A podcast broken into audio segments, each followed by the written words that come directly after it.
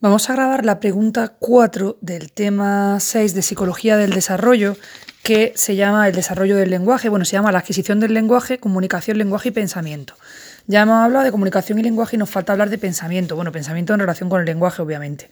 Entonces, esta, pregunta 4 se llama las relaciones entre el lenguaje y el pensamiento. Y vamos a hablar principalmente de la perspectiva de Piaget y de la perspectiva de Vygotsky. Tenemos una introducción en la que nos explica pues que al principio pues había una tendencia a valorar las capacidades de quienes no poseían un lenguaje similar al, humano, es decir, que los animales eran tontos porque no hablaban como nosotros, ¿no? Pero a comienzos del siglo XX pues empieza a haber una serie de investigaciones con chimpancés que las hace Kohler y luego también investigaciones de Piaget con bebés que contribuyen a la revisión de este supuesto. ¿Qué descubre Kohler? Pues que mm, hay los primates, que es lo que él estudió, estudió los chimpancés, pues resulta que muestran una capacidad de solución de problemas que, a pesar de que ellos no tienen aparato fonador, pues son inteligentes, pueden solucionar problemas. Y Piaget pues demuestra que los bebés humanos pues tienen una capacidad de interpretación y aprendizaje increíble que es previa al lenguaje. Y de esta manera pues lo que viene a decir Piaget es que el pensamiento es anterior al lenguaje y por lo tanto está subordinado a él. Y pues este pensamiento va a determinar en gran parte su desarrollo.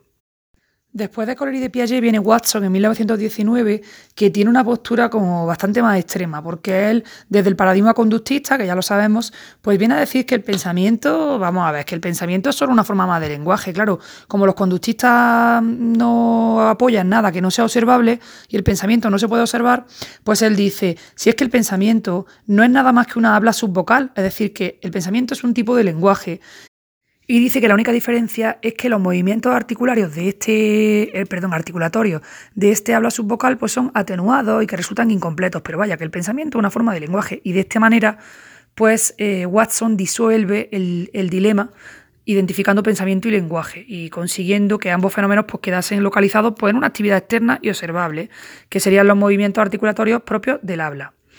Tenemos entonces una posición como la de Watson, que fusiona lenguaje y pensamiento, y luego tenemos otras, eh, otras posiciones también muy extremas que justo hacen lo contrario, es decir, que dicen que el lenguaje y el pensamiento son absolutamente independientes, como la de Chomsky. Sin embargo, estas posiciones de Watson y de Chomsky que hablan de una función o de una independencia total, pues no son comunes. Y la mayoría de los autores pues suelen admitir cierta influencia mutua entre pensamiento y lenguaje. ¿A quién le debemos la teoría más difundida sobre las relaciones de pensamiento y lenguaje? Pues a Liev Vygotsky de la escuela soviética. Y una de las características más notables de Vygotsky, de su modelo, es que las relaciones entre lenguaje y pensamiento pues cambian significativamente a lo largo del desarrollo. Y él lo que dice es que eh, en su inicio el lenguaje y el pensamiento pues son dos ámbitos diferenciados, son totalmente independientes, pero resulta que a lo largo del desarrollo del niño pues sus caminos se cruzan. Y en adelante, pues van a evolucionar, conjuntamente hasta dar lugar a una nueva forma de pensamiento y lenguaje humana, que sería el pensamiento verbal, donde se funden, ¿no? Entonces, vamos ahora a analizar las dos posturas que hemos dicho que están eh, enfrentadas, o por lo menos que son distintas, que serían la de Piaget y el lenguaje egocéntrico, y la de Vygotsky y las funciones del lenguaje y la dimensión social y cultural que Vygotsky le da a, a todo, ¿no? Entonces vamos a hablar del Piaget, de Piaget y del lenguaje egocéntrico. ¿Qué es el lenguaje egocéntrico? Esto ya lo hemos visto en algunas de las etapas que hemos visto del desarrollo, eh, pues ese egocentrismo intelectual de los niños pequeños, en los que pues, los niños solo analizan las cosas desde su perspectiva y en concreto, cuando hablamos de lenguaje dentro de este egocentrismo intelectual, pues hablaríamos de un tipo de habla infantil donde el niño pues habla solo de sí mismo, por eso se llama egocéntrico, y su discurso pues no se adapta al punto de vista de los otros, sino que es yo, mí, conmigo, y además no soy capaz de ponerme en el punto de vista del otro. Vygotsky pues dice que este lenguaje egocéntrico, que luego lo vamos a ver que él también habla del lenguaje egocéntrico, pues para Vygotsky tiene funciones relacionadas con la planificación y la regulación de la propia conducta, pero Piaget no dice eso. Piaget dice que el origen de el origen del lenguaje egocéntrico pues es, em, es la inteligencia lógica en las acciones que el bebé realiza sobre su entorno y en su propia acción interpretadora, ¿no? Entonces, Piaget contempla la interacción con los demás como un factor esencial del desarrollo y en eso no se diferencia de Vygotsky. Lo que sí se diferencia, o el problema fundamental de la perspectiva de Piaget, es que Piaget dice que la capacidad que permite una verdadera comunicación con los demás pasaría por una descentración del pensamiento, o sea, decir que pasamos de estar egocéntricos perdidos, centrados en nosotros, pues a descentrarnos, ser capaces de descentrar el pensamiento. Y resulta que esto, según Piaget, no aparece de forma plena hasta la etapa de las operaciones concretas, que es los 7 u 8 años. Entonces, claro, hasta los 7 y 8 años, entonces, el, el, el lenguaje para Piaget, pues no tendría un, no tendría realmente esa dimensión social tan importante como señala Vygotsky. Entonces, él dice, mira, el lenguaje de los niños pequeños, pues frecuentemente mm, denota una, una severa falta de adaptación a los puntos de vista de otros. Y por eso yo le voy a llamar a este lenguaje egocéntrico. Y esto de llamarle lenguaje egocéntrico me va a permitir distinguir el lenguaje de los niños del habla comunicativa de los niños mayores. Cuando se produce el lenguaje egocéntrico? Pues desde los 3 hasta los 7 años representa una parte muy importante del habla de los niños, ¿no? ¿Y en qué se diferencia este lenguaje egocéntrico del lenguaje comunicativo? Pues que en el egocéntrico el discurso está centrado en el propio emisor y le da igual el punto de vista de otro, del otro e incluso al niño le da igual si no lo están escuchando. Entonces, en esta línea, pues el, autor identifica tres variantes del habla egocéntrica, que son la repetición, por ejemplo, de sílaba o de sonido, el monólogo, donde el niño se engancha en un soliloquio y se flipa hablando solo, o el monólogo colectivo, en la que tú puedes tener un montón de niños que están hablando al mismo tiempo, pero que no se escuchan los unos al otro, que cada uno va a su bola y ni se escuchan ni se responden entre sí. Entonces, Piaget, pues en, en sus tres modalidades, dice que la habla egocéntrica es inadecuada desde el punto de vista interactivo. Y si es así, entonces ¿para qué le sirve al niño? ¿El niño para qué tiene este habla egocéntrica si no le sirve para comunicarse con otros? Pues él dice que le sirve para relajar la tensión, le sirve como estimulación, como refuerzo, pero ninguna de estas funciones tiene tampoco un peso práctico importante, ¿no? Eh, hay un carácter autocentrado, que lo acabamos de decir, del lenguaje infantil, que lleva a Piaget a señalar algunos paralelismos entre este carácter autocentrado y los modelos analíticos, ¿no? Aunque años más tarde, pues él sostendría que el egocentrismo del lenguaje se debía únicamente a la falta de habilidad que tiene el niño para descentrarse del propio punto de vista. Y con esto lo que quiere decir Piaget es que no es que el niño tenga una socialización deficiente, o sea, el niño no tiene ningún problema, eh, como por ejemplo le puede ocurrir a los autistas, ¿no? Sino que simplemente pues no es, no es hábil para descentrarse de su propio punto de vista y por eso su comunicación, o por lo menos no se va a dar esa interacción, eh, el lenguaje no va a tener ese punto de vista interactivo, pero que no es por una socialización deficiente. Entonces él puntualiza y aclara pues eso, que el, egocentrismo lingüístico no tiene nada que ver con el pensamiento autista o con, o con ese egocentrismo centrado en la satisfacción del propio placer, sino que eh, tiene un origen eh, eh, o sea, el origen es una limitación intelectual, pero no emocional, no es que el niño no sepa relacionarse, ¿no? Así que Piaget dice que el uso infantil del lenguaje pues está más cerca de ser el ejercicio de una capacidad que permite el uso de símbolos que el de una capacidad orientada desde el inicio a su comunicación e interacción con los demás. Es decir, él dice que el lenguaje pues es una manera más de representación simbólica. Y como ya hemos dicho, pues ese egocentrismo inicial está basado en motivos internos o intelectuales, ¿no? La centración esta del pensamiento. ¿Cuándo sitúa Piaget la desaparición del lenguaje egocéntrico? Pues hacia los siete años. Y esta transición hacia el habla comunicativa, pues ya sí se debe a la capacidad que tiene el niño que va desarrollando de descentrar su pensamiento y contemplar un problema pues, desde distintos ángulos. Y ya este logro intelectual pues, le va a abrir la llave para la posibilidad de discutir y razonar desde distintos enfoques, ¿no? Y, y ahora ya sí que esta apertura social se convierte en un, del, en un aliado del pensamiento. Así que Piaget pues, reconoce y destaca el papel del lenguaje y la interacción social como promotores del pensamiento lógico. Pero que vuelvo a decir que para él el pensamiento es anterior al lenguaje. Ahora vamos a ver Vygotsky, vamos a ver Vygotsky y las funciones del lenguaje. Y Vygotsky pues tiene una obra cumbre que es la obra Pensamiento y lenguaje, donde aborda el pensamiento humano y lo hace desde una óptica que ya hemos dicho que está basada en la cultura y en los medios de socialización y cómo estos pues ejercen una influencia sobre el desarrollo. Entonces, él analiza también las producciones egocéntricas, igual que Piaget, pero las conclusiones a las que llega son distintas, porque Piaget dice que las producciones egocéntricas son asociales y, Vygotsky dice que no, que en absoluto, que el niño cuando se está hablando a sí mismo, en su rollito egocéntrico, el niño se está aplicando instrucciones verbales que son similares a las que previamente ha recibido por adultos en contextos sociales. Entonces, en realidad, para, para Vygotsky, el lenguaje egocéntrico no es otra cosa que el resultado para el niño de traspasar pues a la escena individual las formas sociales de comportamiento que previamente ha aprendido. Y lógicamente, pues esta conclusión va a otorgar a la habla egocéntrica una procedencia externa y social. O sea que pedazo de diferencia entre Piaget y Vygotsky. Piaget dice, el lenguaje egocéntrico, el niño lo hace para relajar la tensión, para estimular o refuerzo, pero que en, ningún caso hay una versión, digamos, social.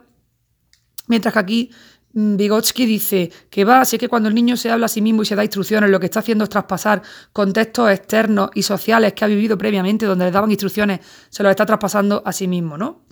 ¿Hay datos a favor de su hipótesis? Pues sí. El autor encontró que la tasa de habla egocéntrica disminuía en contextos que favorecían el aislamiento social.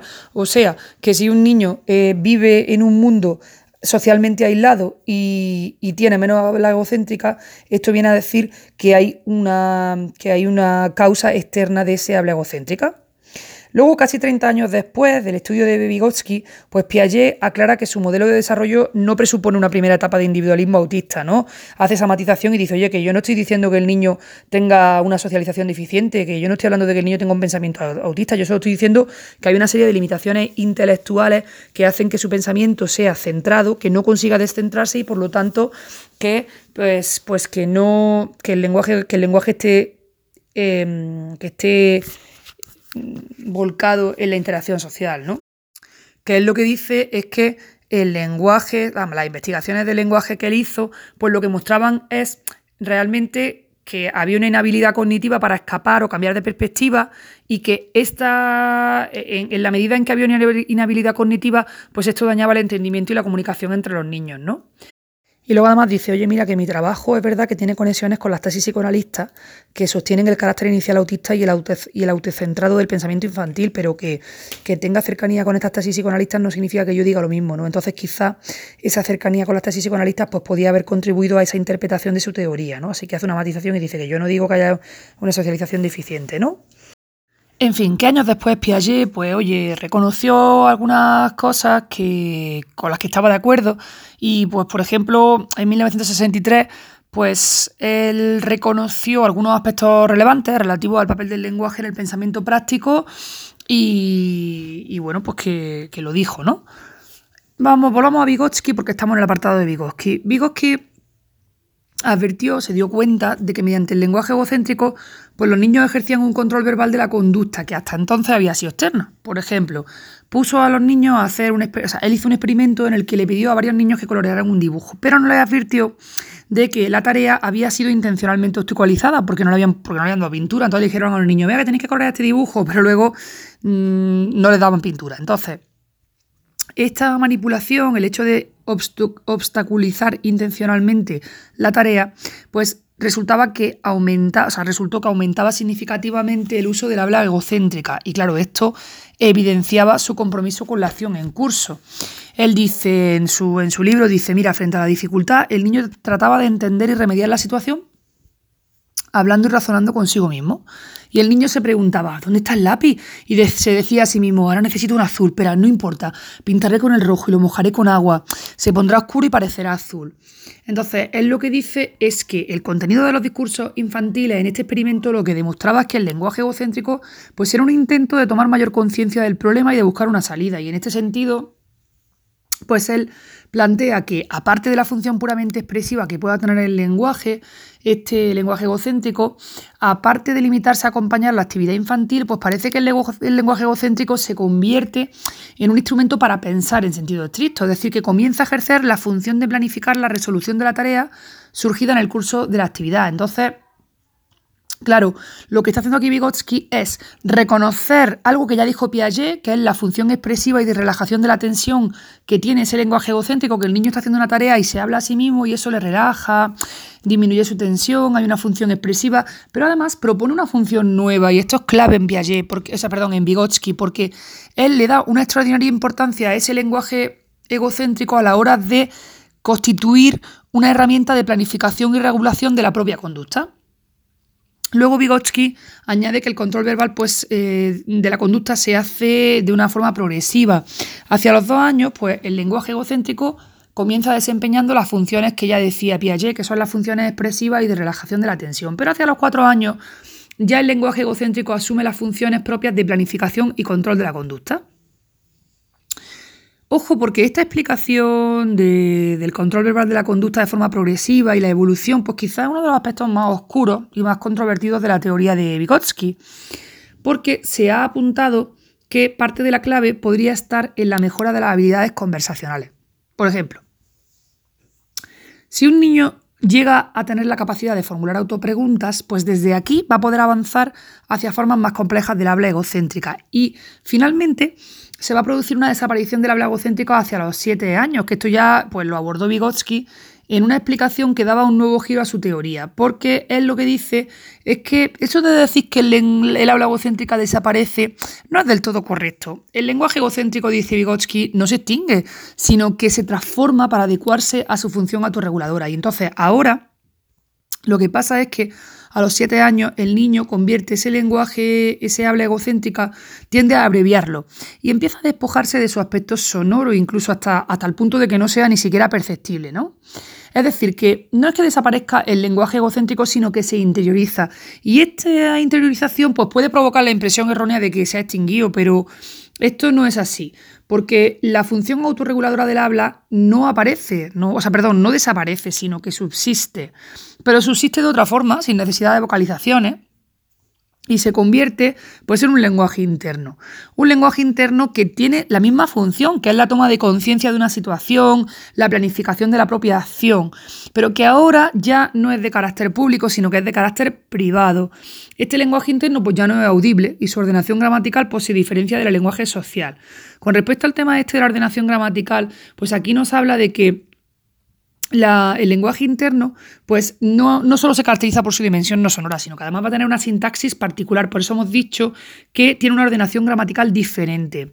¿En qué varía esta sintaxis particular? Bueno, pues en el hecho de que este lenguaje interno está inclinado a la condensación y a la omisión de información conocida. Y es que esto tiene sentido. Si yo estoy hablando para mí mismo en un lenguaje interno, que ya ni siquiera es audible, pues yo voy a obviar todo lo que ya se conoce. Entonces, ese lenguaje interno pues eh, en ese lenguaje interno se va a hablar, pues por ejemplo, si estamos en una situación dificultosa, pues sobre las dificultades para superar la acción, que sería una acción nueva, pero no vamos a reparar en dónde transcurre o quién es el sujeto que la realiza, porque es que eso ya lo sabemos, esa información no es novedosa para el hablante, entonces como ya sabemos que es el sujeto psicológico el que está realizando esa acción que ahora mismo está suponiendo un reto porque tenemos que superar una dificultad, pues no nos vamos a liar a dar mucha información. Por eso decimos que ese lenguaje interno expresa solo el predicado psicológico y omite todo lo que resulta obvio.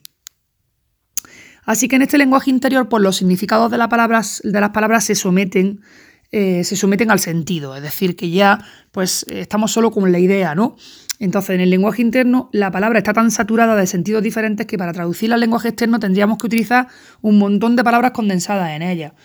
Así que, pues, pues este lenguaje interno tiene una sintaxis distinta, un se, se ciña al predicado psicológico y bueno, pues ya está. Y ese lenguaje interno pues, se configura como un medio orientado al ejercicio del pensamiento individual, claro, y no de la comunicación entre personas. Por eso no es audible y está dentro. Aquí tenemos un esquema de la interiorización del lenguaje egocéntrico para Vygotsky, donde dice que de los 0 a los 2 años, pues tenemos el lenguaje que está orientado al contacto social y emocional y el pensamiento, que es instrumental.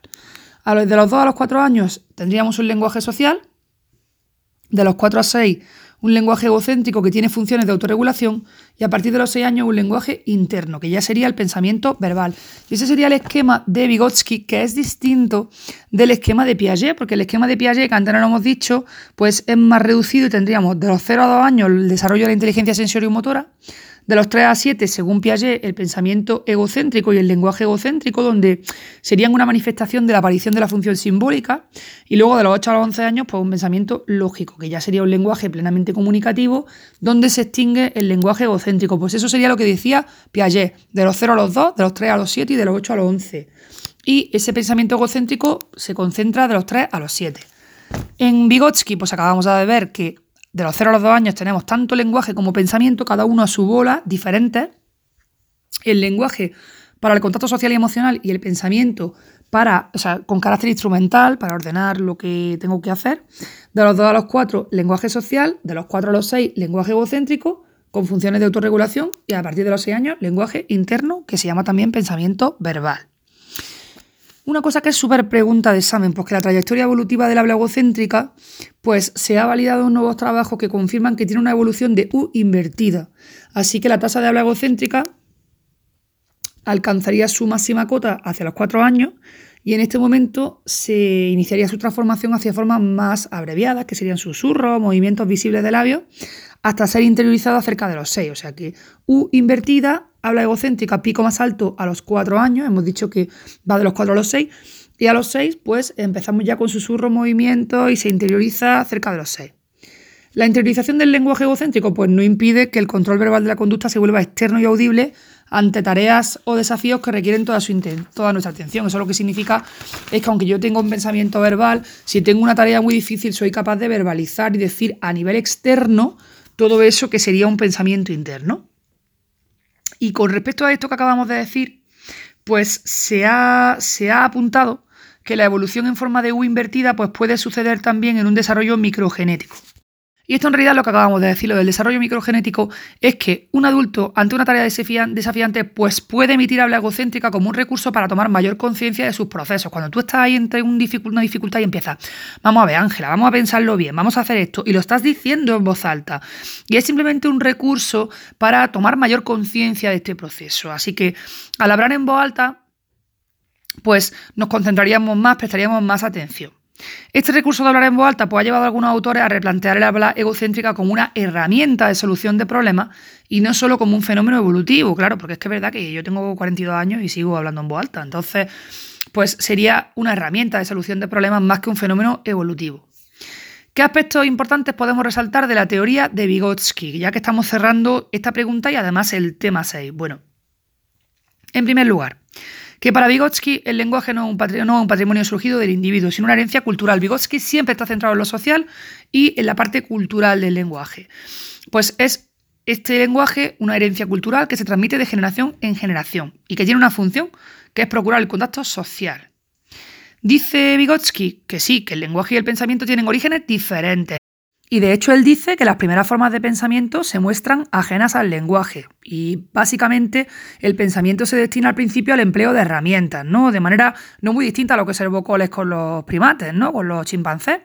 Pero el hecho crucial del desarrollo humano, pues consiste para Vygotsky en la convergencia de ambas líneas de desarrollo, ¿no? Lo intelectual y lo lingüístico. O sea que el pensamiento al principio va a su bola, el lenguaje va a su bola, pero en un momento determinado convergen ambas líneas de desarrollo, ¿no? En segundo lugar, de Vygotsky tenemos que destacar que el lenguaje aplicado a las, propias acciones, pues permite cierto distanciamiento de la realidad y aporta una mayor conciencia de los procesos mentales, que es lo que hemos dicho esto de hablar en voz alta y pues tomar mayor conciencia de los procesos mentales, ¿no? Luria pues continúa con la, eh, la, idea de Vygotsky, de hecho Vygotsky murió muy joven, creo que murió a los treinta y pico años, ¿no? Pues Luria continúa con esta idea de Vygotsky sobre evolución y funciones del lenguaje egocéntrico y lo expresa de manera clara cuando resalta que el habla egocéntrica pues, está conectada a la actividad práctica, primero como acontecimiento y después como lenguaje de programación. Muy interesante. Hemos dicho entonces que Vygotsky dice que lenguaje y pensamiento al principio van por caminos independientes, pero de pronto se cruzan, pues este encuentro entre lenguaje y pensamiento tiene consecuencias sobre el lenguaje egocéntrico. ¿Por qué? Porque el ejercicio de de su función interna, pues permitía que el habla egocéntrica fuera adoptando una expresión más diferenciada del habla comunicativa y más acorde pues, a su orientación intelectual. Para Vygotsky, pues el lenguaje egocéntrico no se socializa con la edad, sino que se torna progresivamente más ininteligible y privado, claro, porque se vuelve ya un habla interna, ¿no? Con la transformación de este lenguaje egocéntrico en lenguaje interno, pues la función autorreguladora del lenguaje pasa a realizarse en un plano privado y en el que se dibujan los límites entre pensamiento y lenguaje, por eso es más, más indefinido, ¿no? Como más, me gusta como dice aquí que es más ininteligible, ¿no? Se alcanza un punto final que es exclusivamente humano, que sería el pensamiento verbal. ¿Y cuál es la peculiaridad del pensamiento verbal? Pues su carácter inaudible, porque está dentro de nuestra cabeza, y la adopción de características internas únicas y distintas a las del lenguaje social. Y lo último que dice Vygotsky es que él insiste en el carácter histórico y social del pensamiento verbal. Y terminamos este tema con una cita de Vygotsky que dice así. el pensamiento verbal no constituye una forma natural de comportamiento, sino una forma histórico-social que debido a ello se distingue en lo fundamental por toda una serie de propiedades y regularidades específicas, que no pueden encontrarse en las formas naturales de pensamiento y de lenguaje.